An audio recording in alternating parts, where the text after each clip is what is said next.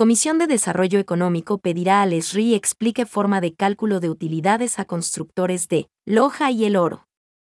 Ante la Comisión de Desarrollo Económico comparecieron representantes del sector de la construcción de las provincias de El Oro y Loja, quienes aducen sentirse afectados por el servicio de rentas internas.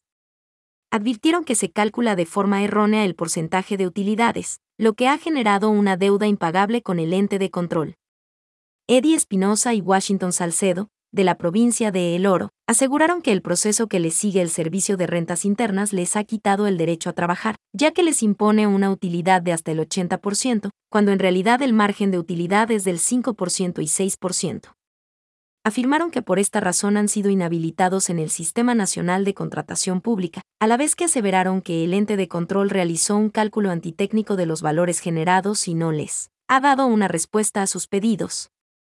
Al igual que ellos, Orlando Pineda, de la provincia de Loja, recalcó que el sector constructor generaba fuentes de empleo y ahora, producto de este tipo de decisiones, se encuentran bloqueados y no pueden ser un sector productivo. Por su parte, Danilo Muela, director de cumplimiento tributario del Servicio de Rentas Internas, informó el trabajo que realiza la entidad para el cálculo del porcentaje de utilidad, procesos de control que corresponden a los años 2016, 2017 y 2018, en los que se identificó diferencias en sus contratos y compras.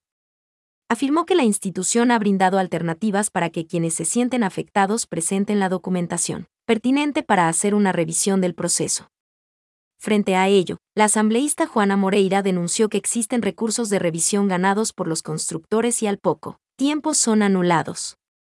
También expresó que no han recibido respuesta por parte del ESRI, a pesar que por más de un año han estado realizando la gestión. Al finalizar la reunión, la comisión decidió solicitar al Servicio de Rentas Internas la información para viabilizar soluciones a este caso y conocer otros similares en el resto de provincias.